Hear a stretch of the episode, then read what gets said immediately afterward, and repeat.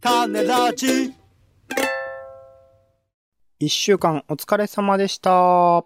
めちゃくちゃ暑いですけど、お元気でしょうか？週に一度の句読点、暮らしと番組を振り返る種メガネです。今週何が起こったか、なんであんなことを言ったのか、この一週間の記憶を紐解きます。はい。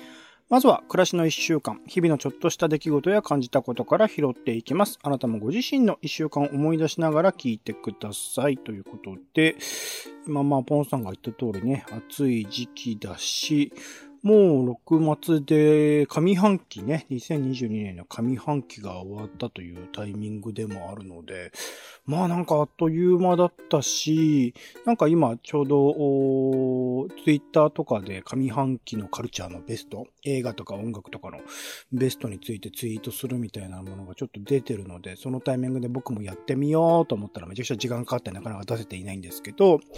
なんか、なんだかんだ映画とかも充実していたし、と思うと、いろいろまあコロナがね、2年間あって、それがまあ明けかけつつある。またね、ちょっとまた変異株が増えてきてるみたいなちょっと怖さもありますけど、そのタイミングもあって、なんかいろんな意味で2022年の上半期っていうものは後々振り返られる時期になっているのかな。コロナ後みたいなものの片鱗が見えた時期として思い出される時期なのかなともちょっと思ったりとかして、ちょっとしみじみしてましたけどね。うん。まあ暑いっていう意味でも、あとはあの、au が止まってるっていう時期としてもなんかいろいろと印象に残った一週間でございましたけれど。はい。すごい時事が挟まってきますね。ポンさんどうでした？一週間。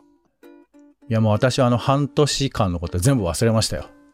ああ、本当ですか。全部いいじゃないですか。はす、何でもいいって言うけど、いいとは限らないですけど。残さないとね。はい。全部忘れて次の明日を見ていこうってことですよね。いや、振り、振り返ってる人に言われてもちょっとピンときませんけどい、や、いいと思います。そういう生き方素晴らしいと思いますよ。うん。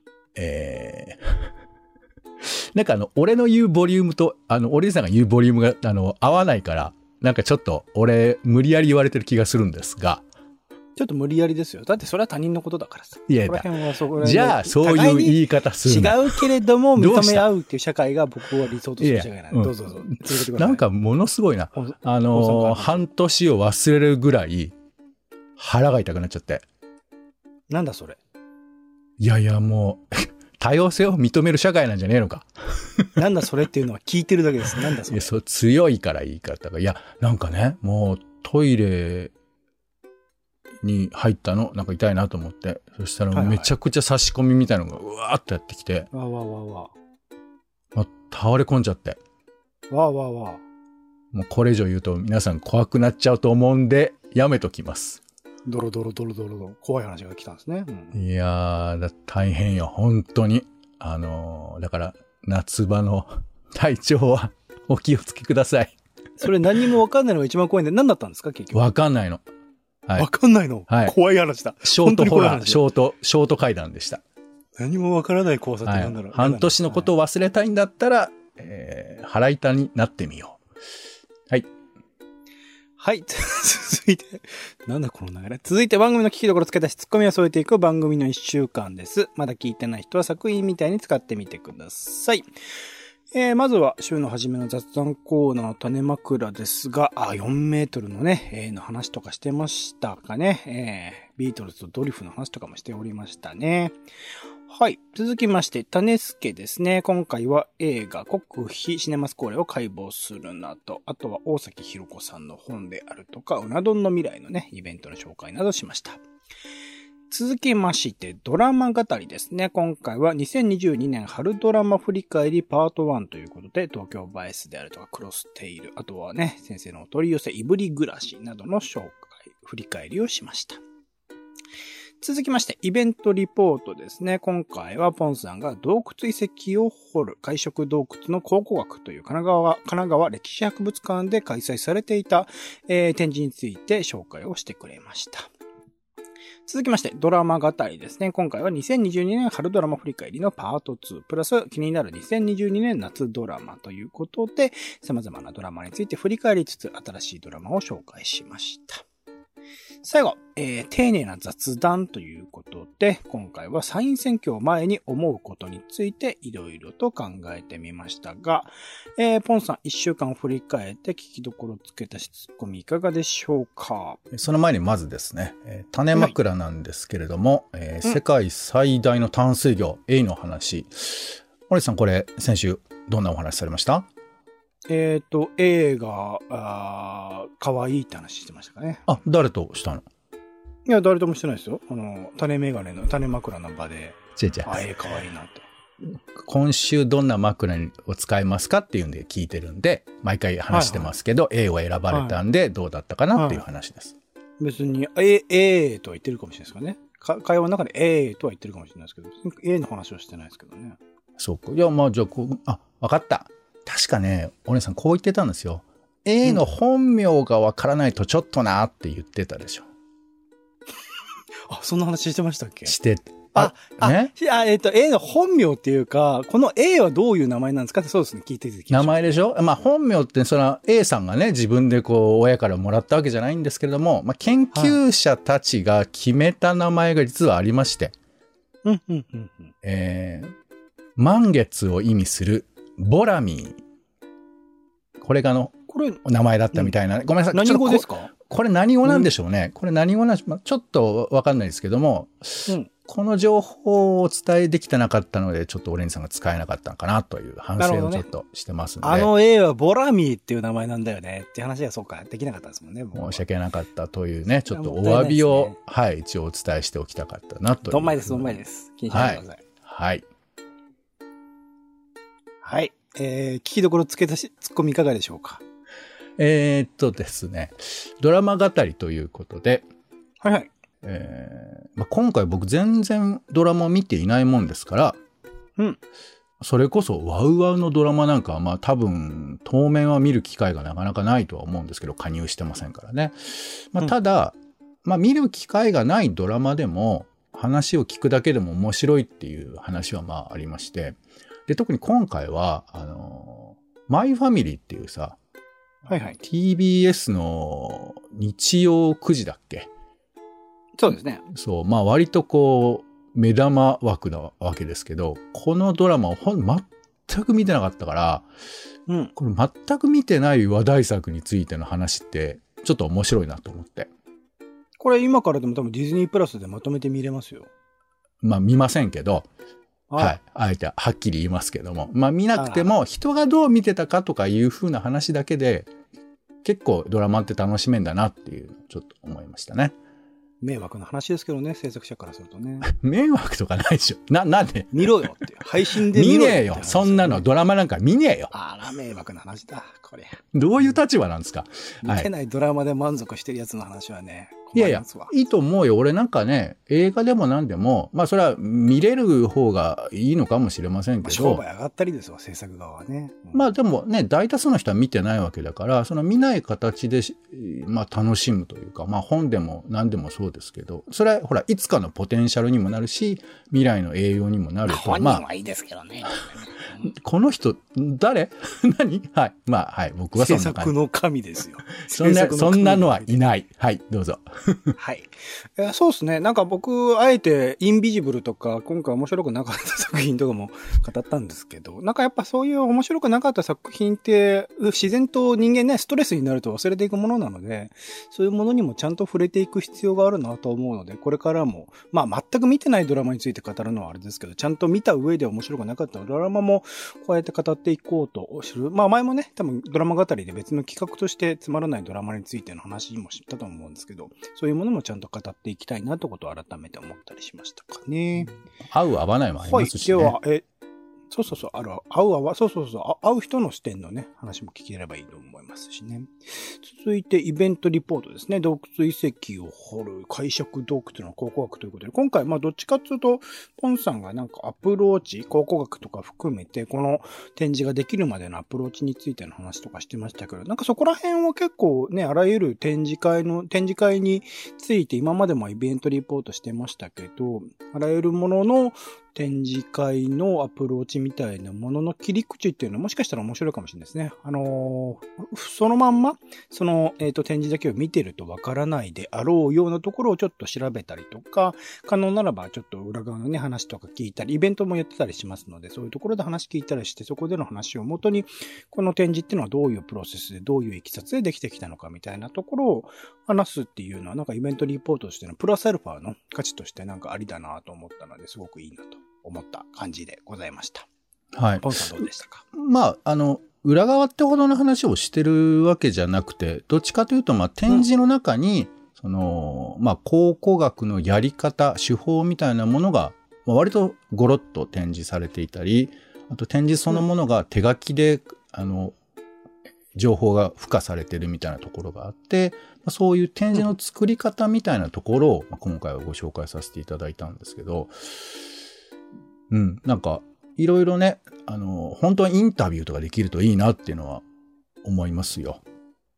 うん、その作り手の人ね、キュレーターの人とかにね。で、ちなみに、この展覧会の解説動画、実際にその、まあ、発掘場所となった洞窟に行って、いろいろ解説してる動画とかも実は出てて、後で発見したんですけど、それはあの、ちょっとリンクを、えー、ページに入れておきましたので、まあ、そういうものもご覧になりたい方は見ていただければなというふうに思います。はい。と、じゃあ他の回、じゃあ丁寧な雑談ポンさんどうでしたか？やってみて、参院選選挙の話。はい。えー、こいつあれだね、初派で立候補するね。ほう。どうも。こいつとは？ポン。ポンは。あ、本当ですか。やりたい感じいや、本当ですかっていうか、聞いててどうも、なんかその、乱暴な論をブンブン振り回す一人で、みたいな。まあ、そうっすね。今、いっぱい立候補してる人の中にいてもおかしくはないかなとは思いますけど、まあ、ね、もちろんそのメジャーな党とかではないけど、けどっていう。ごぼう党とかでね、出てくるかもしれないですけどね。いや、俺は一人で戦ってるんじゃないかと思うけどね、ポンさんは。無所属か。より、よりより、そうですね。そういう感じですよね。そうね。いや、でもあれからポスターとか見たんですけど、街中の。はいはい。意外と正面向いてないのもあるよね。ほうほうほうほう。まあ、じゃあ別にそれが悪いわけじゃないんだけど、まあ特に動画で喋ってる時に煽りで取られるとやっぱり違和感。そう、あります？なんかそういう選挙の見見てて。その内容ってよりかは、その、なんか、あれ？みたいな。そうっすね。まだちゃんと見れてないんであれですけど、そうね。どうなんでしょうかね。なんか、あえてこう、選挙のタイミングだから、はあ、そういう人たちに興味を持つっていうのもなんかどうなのかなと思っちゃいます、ね、いやいや、そ,、まあ、そんな、それはまあよくある話ですけどね。あの、ホレンさんいかがですか？僕はなんか今回は、その参院選になんか興味ある前提というか、一応二人ともそういう選挙なり政治なりを普段からちょ、ちょ、あの、浅くですけどね、見てる人間ではあるので、なんかそこら辺ってまた大多数における無党発想と、まあ僕らも無党派ではあるけど、なんかそもそもそこら辺を考えない人とか、あとは選挙に行かない人たち、僕ら一応選挙には行く人たちなんで、行かない人たちみたいなところのアプローチというか、そこら辺に届く話の方がむしろ大事な気もするので、なんかよりゆるくゆるく、なんか、うん、面白い話聞いていたら、まあ面白い話なんてできないですけど、面白いっぽい話を聞いていたらいつの間にか選挙に興味が持つみたいなことが、あらゆるメディアでできるようになると、より良いのかなとも思ったりはしましたけどね。うん、なんか難しいよね、こう。